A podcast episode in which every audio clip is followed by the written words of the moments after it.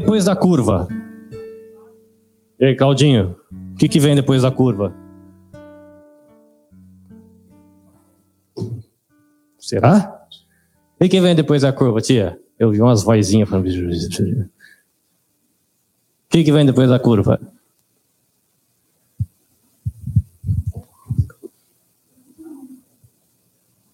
Talvez, né? Pode, não sei. Você já parou para pensar como é que a gente tenta achar essa resposta? Eu sei, para ninguém. É coisa de, de, de carninho, tio doido, entendeu? Mas vocês vão participar desse momento. Como é que você tenta encontrar essa resposta? Imagina que você está na montanha, em uma montanha que você nunca foi. Aí você tem a estrada e tem a curva. O que, que vem depois da curva?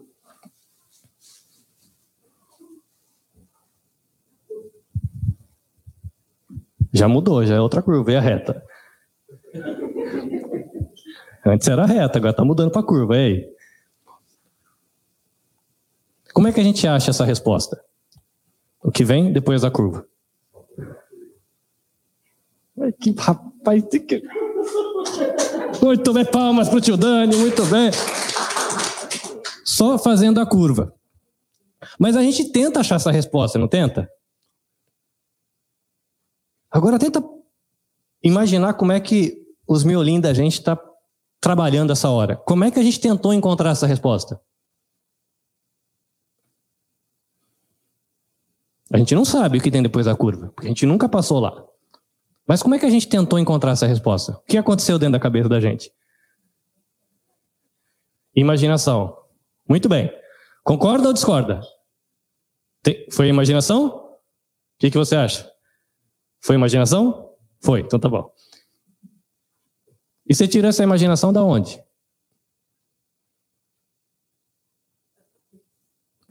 Muito bem, muito bem.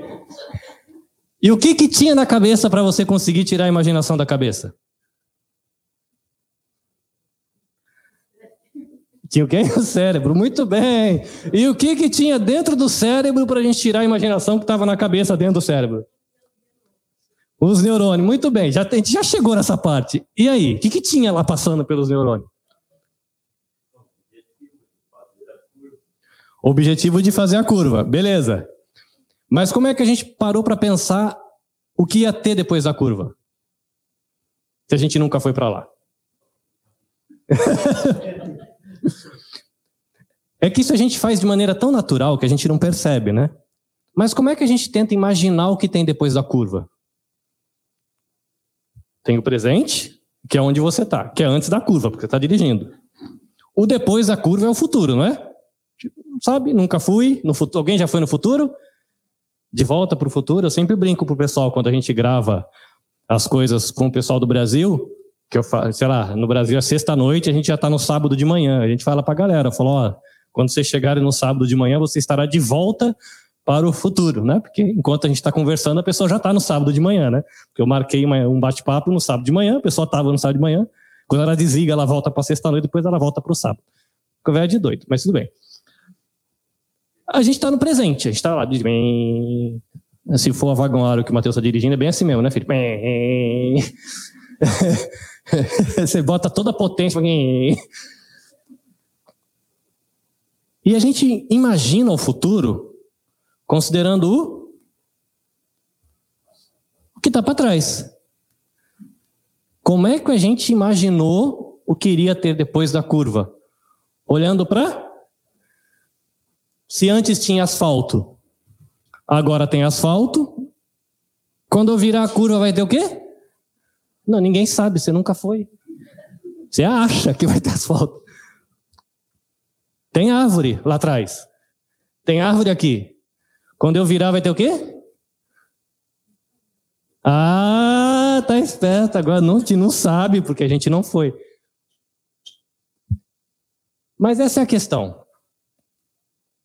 A gente não sabe.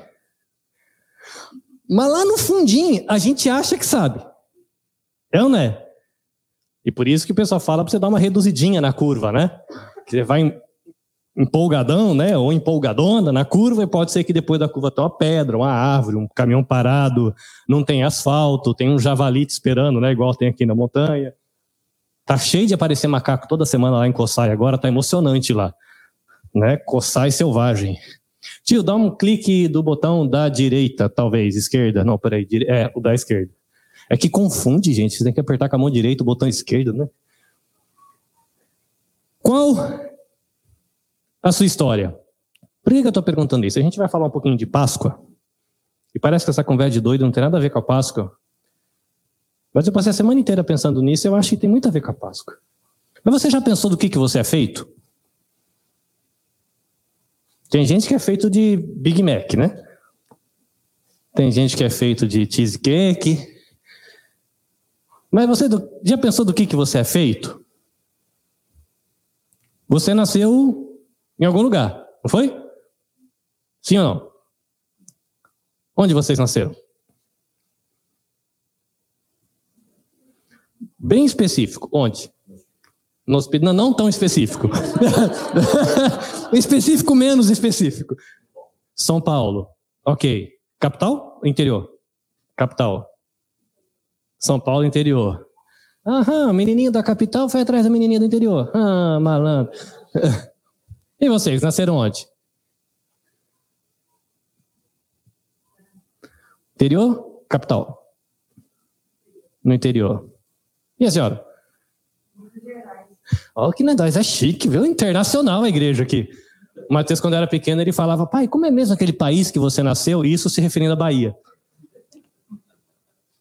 Minha esposa se esborrachava de rir com isso. Todo mundo tem uma experiência familiar, não tem? Sim ou não? Tem gente que nasceu com pai casado, tem gente que nasceu com pai solteiro, tem gente que nasceu nunca conheceu o pai, tem gente que nasceu nunca conheceu a mãe, tem gente que nasceu e nunca conheceu nem pai nem mãe, tem gente que conheceu pai, mãe, tio, primo, sobrinho, tartaruga, macaco e todo mundo da família. Minha família tinha macaco. Alguém aí tinha macaco na família? É, ninguém podia mexer, o bicho mordia o dedo. Contexto social. Né? Todo mundo nasce num contexto social, não é? Vocês são Paulo, interior de São Paulo. São Paulo centro, São Paulo classe média alta, São Paulo periferia, Zona Sul. Em São Paulo seria a vida normal, classe média alta, classe baixa. Periferia. Legal. Entendeu? Nasci em São Paulo, mas a gente procura várias pessoas de São Paulo. Umas conheceram os pais, outras não. Outros pais se davam bem, outros não, e ainda tem gente que nasceu no mesmo bairro, um ganhava pouco, outro ganhava muito, nasceu na periferia. Às vezes você atravessa a rua, você está num, num condomínio fechado, né? E do outro lado da rua tem uma comunidade, uma favela, então assim, 100 metros de distância e uma vida completamente diferente. E isso tem a ver com poder econômico também, correto? Lembra que a gente está pensando no que vem depois da curva. A gente está aqui agora dirigindo, a gente não sabe o que vem depois, mas a gente pensa no que vem atrás para imaginar o que vem depois, não é? Agora imaginando que um nasceu em Minas, um no Paraná, um no interior, outro na capital. Talvez um nasceu na classe média, outro nasceu na periferia, outro nasceu na classe alta, outro nasceu dentro do condomínio fechado, um nasceu no hospital, outro nasceu com parteira. Quando a gente olhar para trás, tá todo mundo na mesma rua. Como é que a gente vai imaginar o futuro? Tudo igualzinho? O que, que você acha? A gente está na estrada da vida. Todo mundo teve uma rua diferente lá atrás. E a gente usa essa rua diferente para pensar o que vem depois da curva. Quando a gente virar, todo mundo vai estar tá esperando a mesma coisa? O que, que parece? Muito bem, deixa eu dar mais um pulinho. Isso. Muito provavelmente, e eu acredito que é isso que acontece, a gente não vai ter as mesmas expectativas para o depois da curva. Porque a gente imagina o que vem depois a partir do que a gente viveu até aqui, não é? E aí, como é que você se sente, por exemplo, hoje, quando você pensa no seu futuro? Não o que você sabe, não o que você está calculando. Minha pergunta é como é que você se sente Quando você pensa no seu futuro, dá uma respirada assim. Pensa assim: o meu futuro, 10, 20, 30, 40 anos. Qual é o sentimento que vem? Diz aí, tio Dani. Tio Dani, daqui 30. Não precisa escolher, ali são só exemplos. Você, considerando a sua história, você pensa daqui 30, 40 anos. Daqui 40 anos, tio Dani, que, que, que sentimento vem? Medo. Ótimo, beleza. E você, tia? Daqui 40 anos, o que que vem? Medo. E você? Daqui 40 anos. Meu Deus, vou estar parecido com meu pai, Deus me livre. O que, que você pensa no seu futuro daqui 20 anos? Que sentimento que vem? Medo? Tem certeza? Ó, carteira de motorista, andar com o carro do pai, o pai pagando. De repente, o sentimento é outro. Quando a gente pensa no futuro, é pensar no que vem depois da curva. Vão ter pessoas que vão olhar para esse futuro e falar: caramba, também não vejo a hora de chegar o daqui 20 anos. E daqui 20 anos a gente já botou para fora esses moleques tudo, vou estar tá viajando para Europa, cada um pagando suas contas, eu pagando só minha no hotel. Não é?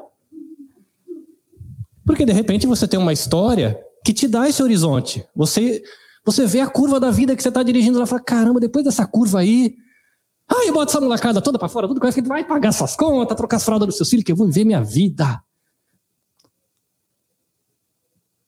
Se uma pessoa tem uma história muito difícil, com várias experiências de perda, de dor, de insegurança, de às vezes as coisas começar a dar certo e a vida desmoronar, a pessoa vai ficar ansiosa, vai ficar com medo do futuro, e ela vai pensar o futuro talvez com um barranco, com uma vaga, um jacaré depois da curva, Vai ter um gorila, né? O Godzilla vai estar esperando ele lá na frente.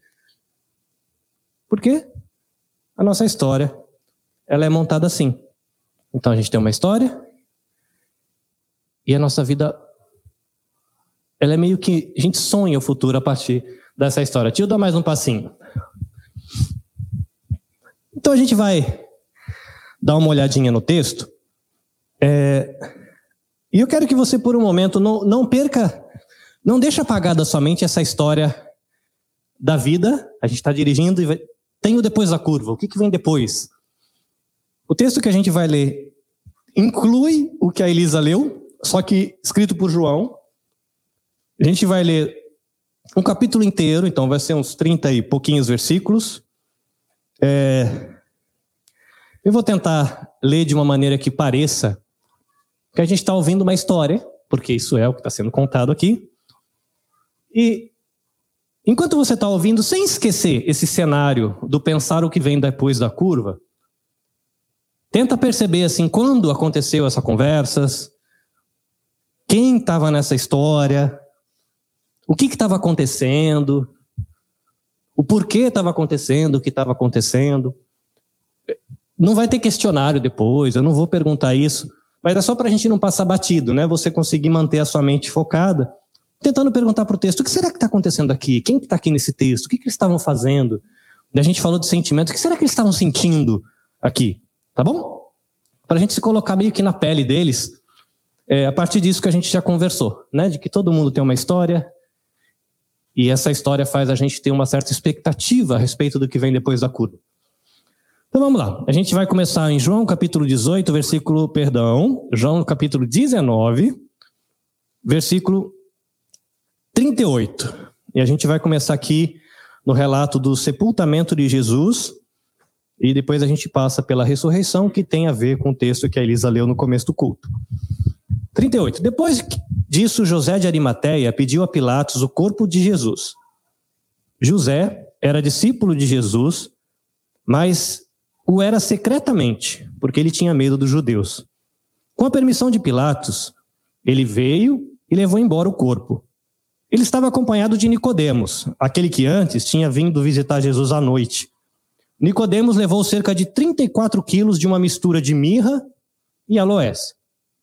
Tomando o corpo de Jesus, os dois o envolveram em faixas de linho com as especiarias, de acordo com os costumes judaicos de sepultamento.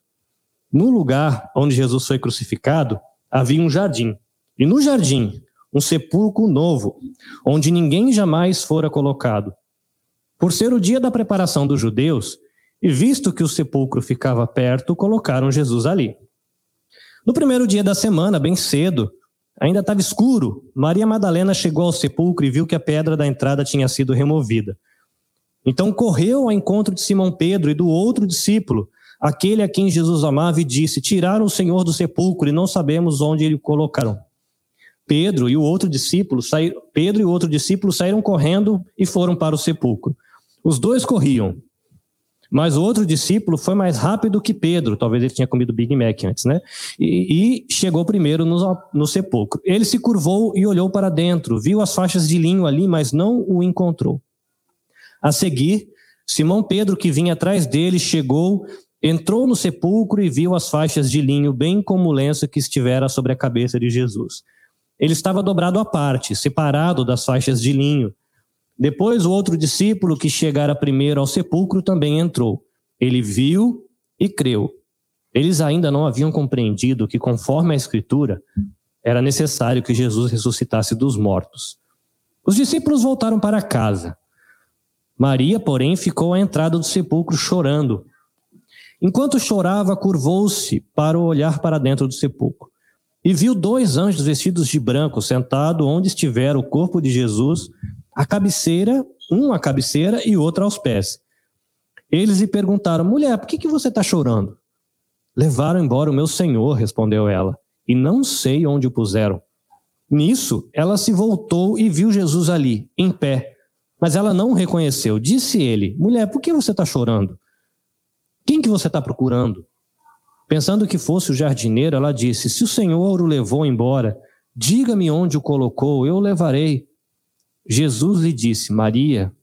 Então, voltando-se para ele, Maria exclamou em aramaico: Rabone, que significa mestre. Jesus disse: Não me segure, pois ainda não voltei para o Pai. Vá, porém, aos meus irmãos e diga-lhes: Estou voltando para o meu Pai, o Pai de vocês, para o meu Deus e o Deus de vocês. Maria Madalena foi e anunciou aos discípulos: Eu vi o Senhor, e contou o que ele lhe dissera.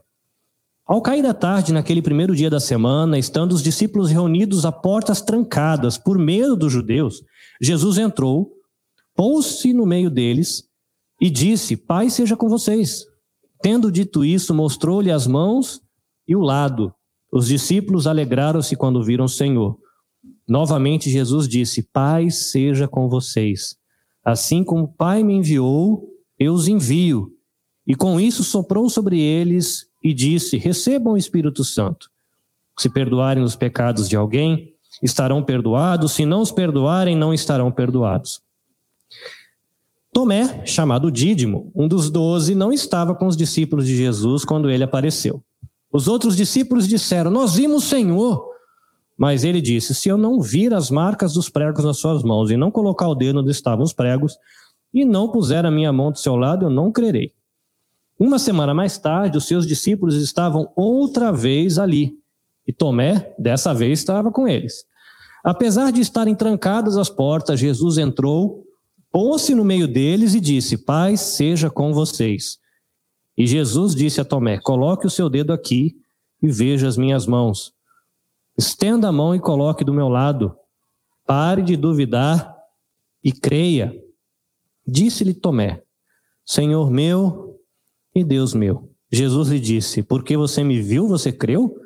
Felizes os que não viram e creram. Jesus realizou na presença dos seus discípulos muitos outros sinais miraculosos que não estão registrados neste livro.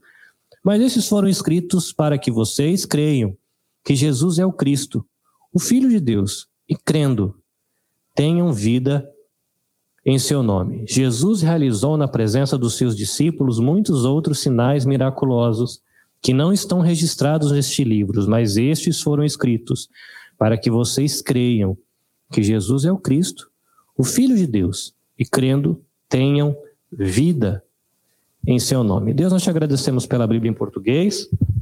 A gente vai continuar o nosso bate-papo aqui a gente quer aprender, a gente quer pensar, a gente quer sentir e voltar para casa, Deus, com uma porção da tua palavra guardado dentro do nosso coração. Em nome de Jesus. Amém. Tio, você pode dar mais um passinho? Muito bem. Temos as nossas histórias. Certo ou errado? A gente nasceu em algum lugar? A gente nasceu em alguma família? A gente viveu um montão de experiências? A gente conheceu pessoas? E as nossas vivências, aquilo que a gente vive e experimenta, marcam a gente e moldam quem a gente é e a maneira como a gente enxerga o mundo. Certo ou errado? As pessoas que a gente conheceu, as escolas que a gente estudou, os trabalhos que a gente teve, o jeito que foi a nossa família, o tanto de dinheiro que a nossa família tinha.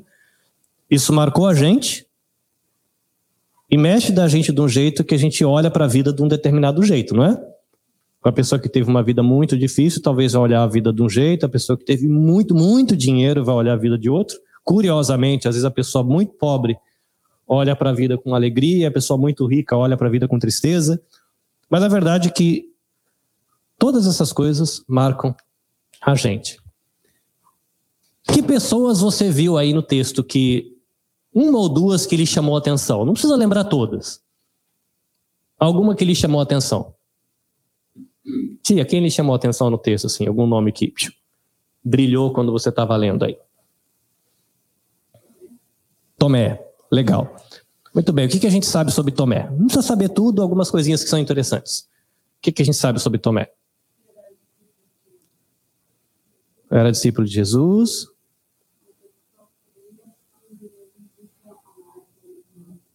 Muito bem. E a coisa que vem mais forte de que ele foi o discípulo que não quis acreditar se não visse, né? E aí, tia? Maria Madalena. O que, que a gente sabe sobre Maria Madalena?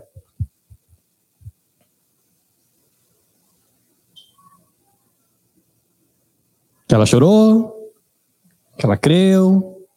Ela também era discípula de Jesus, né? Não era dos doze, mas era discípula de Jesus. Jesus tinha chamado ela de uma vida difícil. E aí, Tidane, algum outro nome que lhe chama a atenção? Tomé. Se a gente pegar o texto, tem Nicodemos, não é? Uma pessoa importante, mas que foi visitar Jesus de noite porque não queria que ninguém visse ele com Jesus, porque ia pegar mal, porque ele tinha um cargo alto. Fala de José de Arimateia, que também foi ver Jesus escondido. Fala de Pedrão, né? Pedrão, corajoso, atrapalhado, talvez estava um pouquinho gordinho, né? Porque o outro correu mais rápido que ele. Fala do outro, que é o discípulo amado, que a gente não sabe quem é, muita gente entende que é João, né? A gente sabe que o Pedro era pescador, a gente sabe que Mateus era cobrador de impostos. Entre os discípulos, a gente tinha ainda o Simão, o Zelote. Lembra desse cidadão? Quem eram os Zelotes? Alguém sabe o que é um Zelote?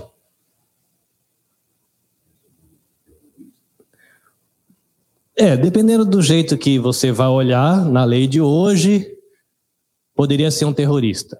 Dependendo de que país está contando a história. Os Zelotes eram um grupo que entendiam que se precisasse lutar contra Roma, imaginando hoje, né, que a gente tem lá a Rússia invadindo a Ucrânia. A Rússia é maior, a Ucrânia é pequenininha. Os Zelotes seriam aqueles cidadãos que eles não são soldados, mas eles estão lá e se precisar defender a, a cidade deles a ferro e bala, eles vão defender a ferro e bala. Eles não querem atacar a Rússia, mas para se defender e para tirar esse país grande de lá, se precisar, eles matam. Os zelotes eram mais ou menos isso. Roma estava lá e eles treinavam para que se um dia o Messias aparecesse para uma guerra e eles precisassem partir para a pancadaria, eles estariam preparados para resolver isso. Eles eram bons em facas também. Eles eram conhecidos porque tinham uma faquinha, tipo uma espadinha, um punhal, eles eram bons com isso. Então você tem um pescador, você tem um cobrador de impostos, né? Porque você tem o zelote, por exemplo, querendo bater de frente com Roma, né? Se precisar ser na pancada, vai na pancada. E você tem, por exemplo, Mateus, que olhou e falou: ah, gente, tá ruim, mas é o que tem, então o negócio é a gente tentar negociar. Eu quero ser judeu, mas também não quero ficar complicando minha vida. Vou trabalhar para esses caras aí. Eles querem imposto. Ah, eu sei que ninguém gosta de pagar imposto, mas eu vou ajudar os caras a colher imposto. Eu também quero ter minha roupa boa, quero ter minha casa, comprar meu PS4, quero ir no cinema. Não vou ficar arrumando caso com os romanos também. E a gente tem todas essas histórias.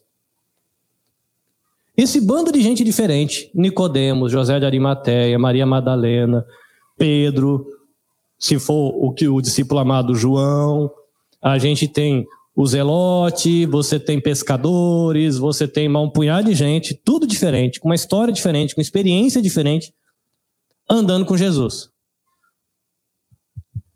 Tá todo mundo ali andando com Jesus. Essa galera cria no Velho Testamento, certo? Sim ou não? Os discípulos de Jesus criam no Velho Testamento?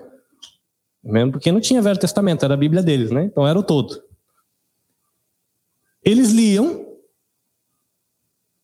juntava isso com a experiência deles como povo, como pessoas, e pensavam o que ia acontecer depois da curva nessa caminhada com Jesus, certo ou errado? Sim ou não? Imagina o Zelote. Ele está lá andando com Jesus. A Bíblia diz que Israel é o povo de Deus. O Zelote faz 20 anos que está treinando todo dia lá, fazendo, sei lá, o quejitsu, para conseguir ficar bom para a luta com o Messias. Aparece Jesus e chama o cara para andar com ele. O que, que ele acha que vai ter depois da curva?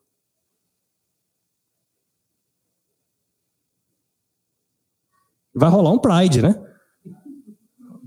Viu, o Messias vai arrancar a camisa, Jesus vai estar tá malhadão, porque andou comigo dois, três anos, e a gente vai partir para o fight. Maria Madalena. Se eu não estiver confundindo as histórias, vou colocar aqui garota de programa, correto? Você acha que essa mulher quer confusão? Você acha que ela quer confusão?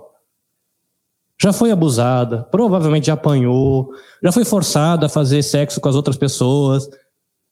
O que, que ela espera depois da curva? o príncipe da paz, o cara que vai dar tranquilidade para o meu povo. Eu não quero mais opressão, não quero mais fazer o que eu não quero. E Mateus? Mateus, por que, que ele associou com os romanos? Porque ele queria viver a vida dele numa boa, ele não queria confusão. Provavelmente ele não gostava dos romanos, mas também não queria ficar arrumando problema. Então o que, que ele espera depois da curva? Ter uma vida melhor, sem a confusão, sem o povo ficar com raiva de mim porque eu estou trabalhando com os romanos. Mas eu quero ter nossa vida, eu quero viver como todo mundo vive, eu quero construir patrimônio, eu quero ter carreira. E Jesus está lá andando com essa galera. Cada um deles, olhando para a história do povo deles, olhando para a sua própria história e sonhando o que tem depois da curva. No meio da curva, Jesus morre. No meio da curva, ele vai preso. No meio da curva, ele é julgado. No meio da curva, ele é morto. No meio da curva, tem um, um enterro. E chego depois da curva quem não tem Jesus. E aí?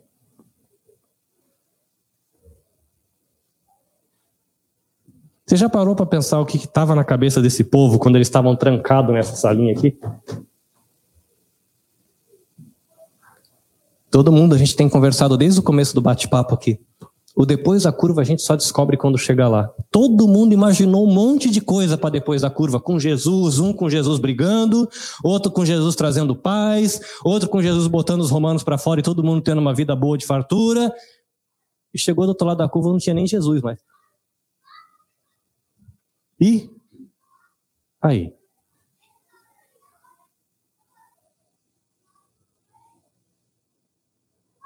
A gente tem a nossa história, a gente cria expectativa, E quando acontece uma situação dessa como essa aqui, que hoje, que é depois, que a gente está lendo, que a gente já sabe da Páscoa, já sabe da ressurreição, é fácil. Imagina a cabeça desse povo nessa hora aqui. Que a hora que virou a curva não tinha nem Jesus, era o ônibus estava sem motorista. Todo mundo lá na excursão, virou, não tem motorista. E aí? Tio, cliquinho para frente, tio, por favor. Tem que trazer o mouse aqui, ó. Isso. Muito bem. Pode passar.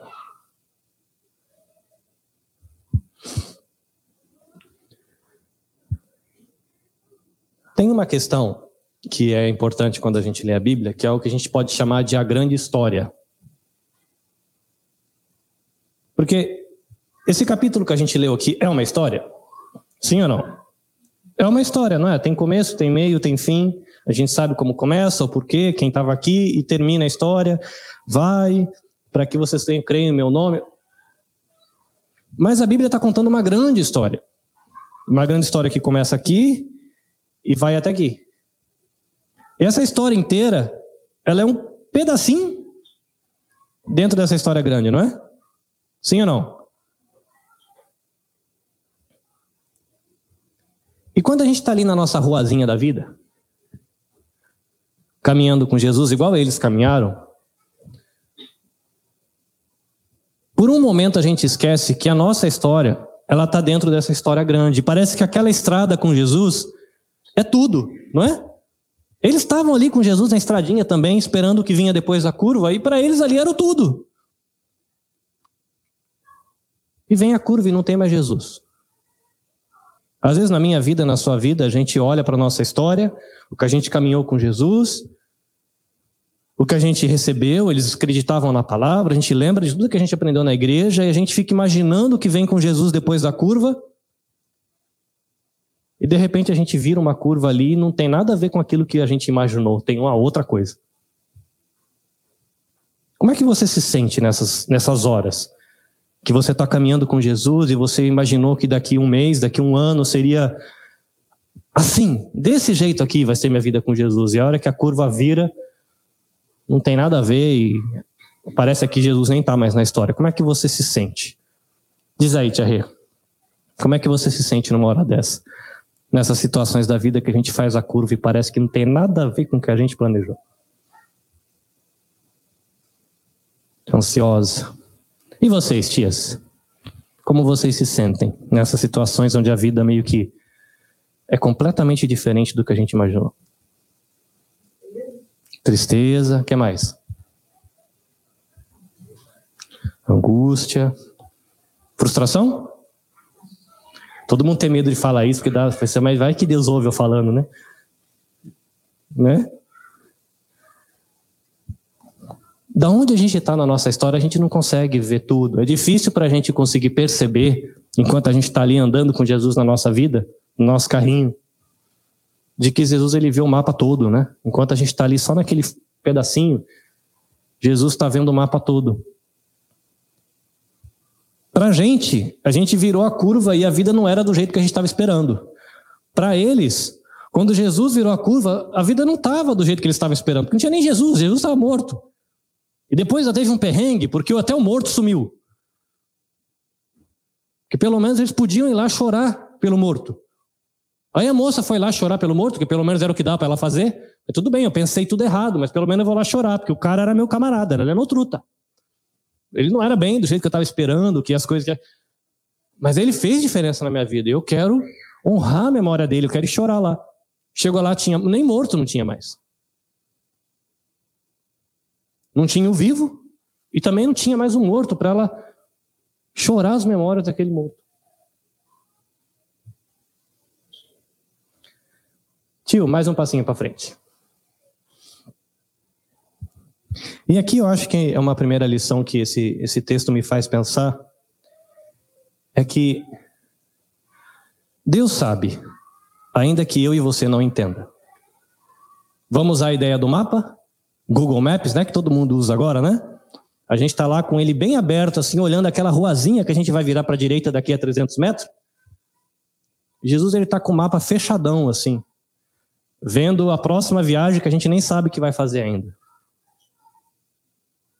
Para gente, quando vira a esquina, uma surpresa que pode gerar medo, gerar angústia, gerar ansiedade, gerar frustração. Para Jesus, para Deus, alguma novidade?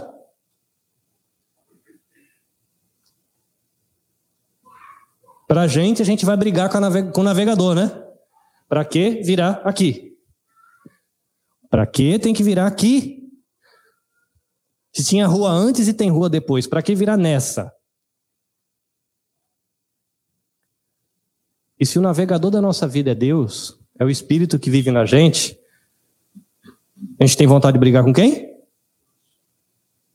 Mas a gente é crente, eles ensinaram que a gente tem que respeitar Deus. E é o que a gente faz? Engole choro, né? A gente esquece que nos Salmos o povo ficava bravo com Deus, conversava com Deus e falava tudo, né? A gente fica meio com medo, falei, vai que Deus ouve, vou deixar só aqui no coração.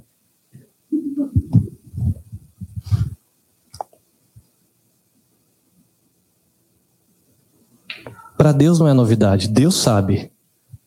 Ainda que eu não entenda e você não entenda.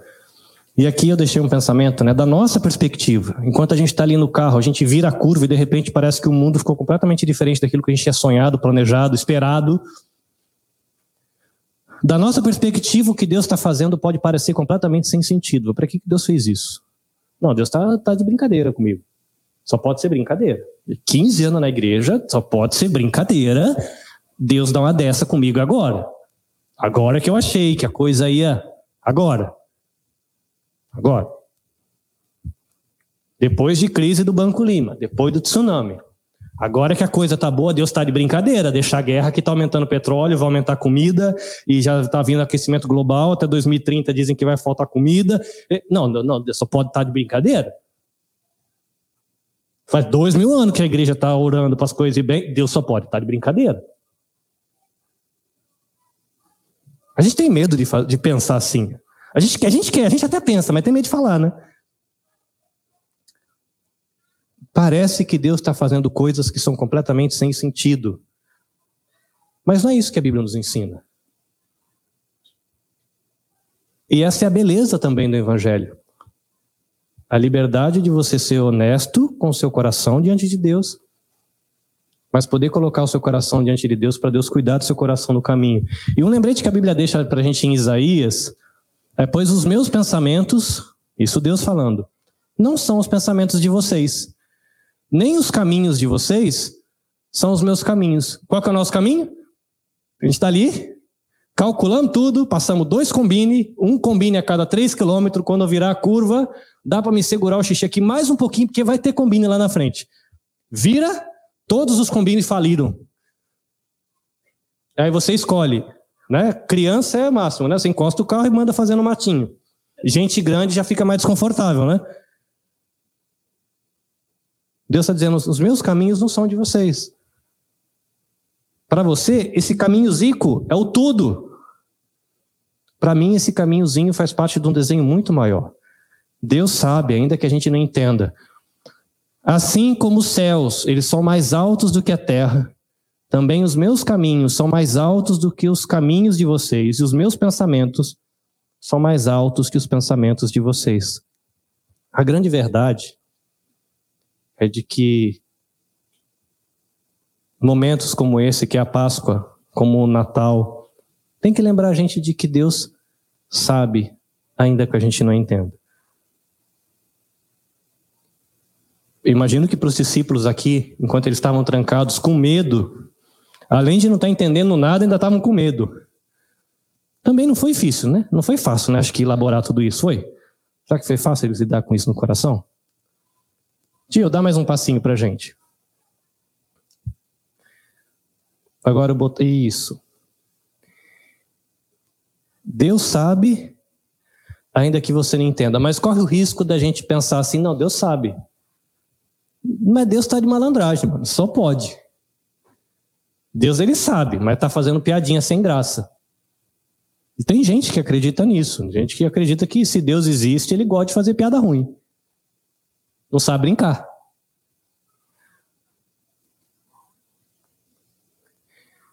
Em muitas situações da vida, quando a gente faz essa curva para a direita e, e parece que Deus não está lá, igual eles aqui, para eles, Deus não estava lá. Porque eles calcularam tudo, virou a curva, não tem Jesus. E agora não tem nem mais corpo. A gente pode chegar à conclusão de que Deus não se importa. Porque nessa época aqui, a expectativa que eles tinham era que o Messias estava vindo para tirar o povo romano de lá. Que era para fazer o povo ser livre de novo. Mas livre politicamente, livre militarmente, livre enquanto nação, enquanto país. Essa era a estradinha que eles estavam enxergando. E quando eles acham o Messias, andam com o Messias, eles têm certeza que eles estão andando com o Messias, virou a curva, não tem mais Messias, Deus não se importa. Estava ruim. Veio o Messias, o Messias não vai resolver, Deus não se importa. Mas não é isso que a Bíblia diz para gente. Não era isso que a Bíblia diz para eles. Né? A gente está aí trazendo textos do Velho Testamento que eles também liam. E você pega um texto como esse aqui, Deus dizendo assim: Olha, porque sou eu que conheço os planos que tenho para vocês. Vocês não conhecem. Vocês não entendem. Que eu sou bom e muitas vezes vocês não percebem que eu estou fazendo o que é bom para vocês. Porque eu conheço os planos que eu tenho para vocês, diz o Senhor: planos de fazê-lo prosperar e não de estragar a vida de vocês, não de fazer dano. Planos de dar para vocês uma esperança e um futuro. Porque pensa, eles estavam toda a expectativa do que vinha depois. Chegou depois, deu errado. Você consegue ter esperança no futuro, no seu coração, depois de virar uma curva e deu tudo errado? É fácil ter esperança no coração? Sim ou não? Não. Dá para entender aqui por que, que Maria Madalena, quando ela viu o túmulo vazio, o anjo fala com ela, ela fica meio. Eu não vou acreditar nesse negócio de novo. Eu já acreditei, eu já andei com ele, já ele falou que ele ia. Ah, não, tá vazio porque roubaram. Eu não vou arriscar minha mão no fogo de novo acreditar nesse negócio de talvez, como se ela tivesse lembrado aqui. Ela vai falar com os discípulos: ó, roubaram. Ela nem considerou a hipótese de falar assim: olha, será que ele não ressuscitou mesmo, não? Não, não. Roubaram. A gente tem que aceitar de que deu ruim mesmo, o homem morreu, e é, é isso que vai ser. Mas roubaram. Roubaram o corpo dele. Não tem o que fazer. Aí vai Pedro e, e discípulo amado correndo. O discípulo amado dá uma olhada, ih, rapaz, e agora? Eles estavam trancados com medo, né? Não vai falar com quem para falar desse corpo aqui? Não vai dar para falar com ninguém, porque não vai arrumar problema. Aí vem Pedrão, né, mais assanhado, entrou. Aí fala que um entra e o outro sente coragem por causa que o outro entrou. Talvez eles trocaram uma ideia lá dentro. Ó, oh, isso aqui. É bem que ele falou que ia ressuscitar mesmo. Teve medo, teve angústia, teve dúvida. Jesus fala com Maria Madalena, ele fala primeiro, ela não percebe no começo. Né? Às vezes, quando a gente chega nessa curva que tem um monte de coisa que a gente não espera na vida, Jesus vai falar com a gente, a gente não vai conseguir entender. Jesus falando com a gente. Mas Maria não entendeu. Não entendeu tão desentendido que ela achou que o cara era o jardineiro. Ela tinha andado três anos com ele. Fisicamente diferente, dá para entender isso. Mas ela não percebeu que era ele.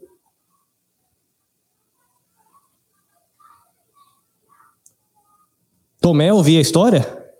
Imagina. Vocês estão tudo loucos. Vocês devem ter tomado vinho no café da manhã. Se eu não ver, não vou acreditar. Porque eu já entrei nessa uma vez, três anos atrás, e olha no que deu. Mas olha que interessante. A mensagem de Deus para eles e para nós é de que Deus tem planos melhores para a gente para o futuro que o que Deus está fazendo vai além do que a gente consegue entender. E quando a gente enfrenta esses perrengues da vida, quando a gente constrói uma imagem do futuro, considerando o que veio atrás na nossa história, muitas vezes essa imagem vai ser bem diferente da imagem do que Deus está pensando para mim e para você. A gente vai se sentir inseguro, angustiado, frustrado, com medo, E onde a gente coloca o nosso coração nessa hora? A gente vai entregar o nosso coração para angústia? A gente coloca o nosso coração no medo? A gente coloca o nosso coração na frustração? Ou por mais confuso que pareça, assim como os discípulos, a gente vai confiar o nosso coração no Jesus que está se mostrando para a gente, mesmo naquela situação mais esquisita do mundo, como eles estavam vivendo aqui. Onde que a gente põe o nosso coração?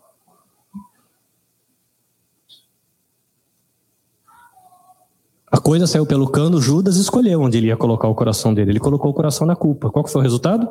Vida. Morte. Os discípulos não estavam entendendo nada do que estava acontecendo na história deles. Mas nessa hora aqui, Jesus precisou falar com eles um monte de vezes, precisou explicar, dar um puxãozinho de orelha. Acorda, minha gente, acorda. Vocês não estavam vendo a estrada toda. Mas onde eles colocaram o coração deles? Em Jesus, o Cristo ressuscitado, o Filho de Deus. Tio, dá um passinho mais.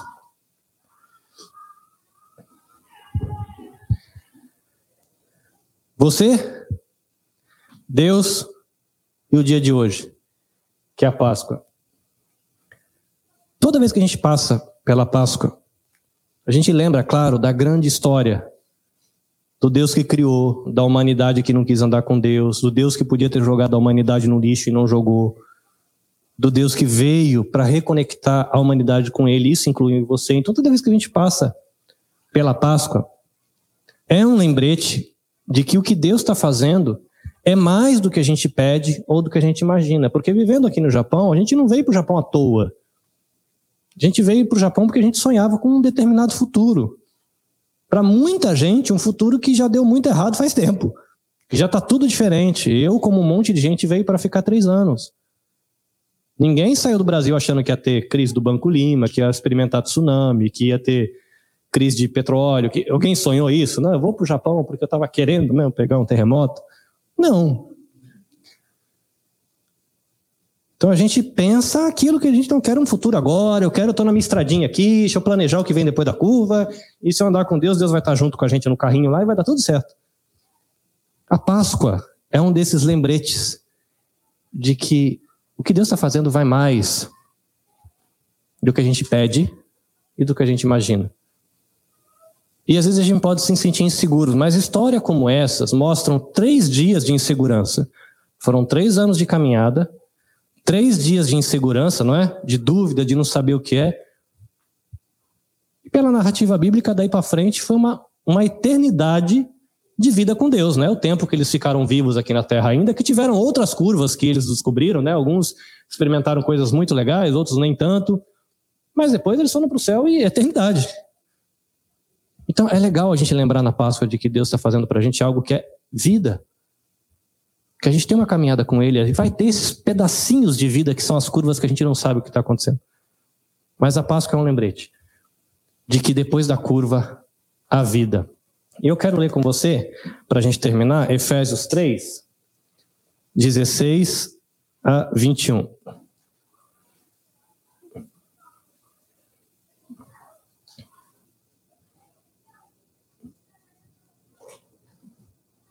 Efésios 3, 16 a 21, diz assim: Eu oro para que, com as suas gloriosas riquezas, ele os fortaleça no seu íntimo, ele os fortaleça no íntimo do seu ser, com poder por meio do Espírito Santo, para que Cristo habite no coração de vocês mediante a fé não a angústia habite no coração de vocês, não a ansiedade habite no coração de vocês, não a insegurança habite, não o medo, mas que Cristo habite no coração de vocês mediante a fé. E oro para que vocês, estando arraigados com as raízes profundadas e alicerçadas em amor, vocês possam, junto com todos os santos, compreender a largura, o comprimento, a profundidade e conhecer o amor de Cristo que excede todo o entendimento, para que vocês sejam cheios de toda a plenitude de Deus.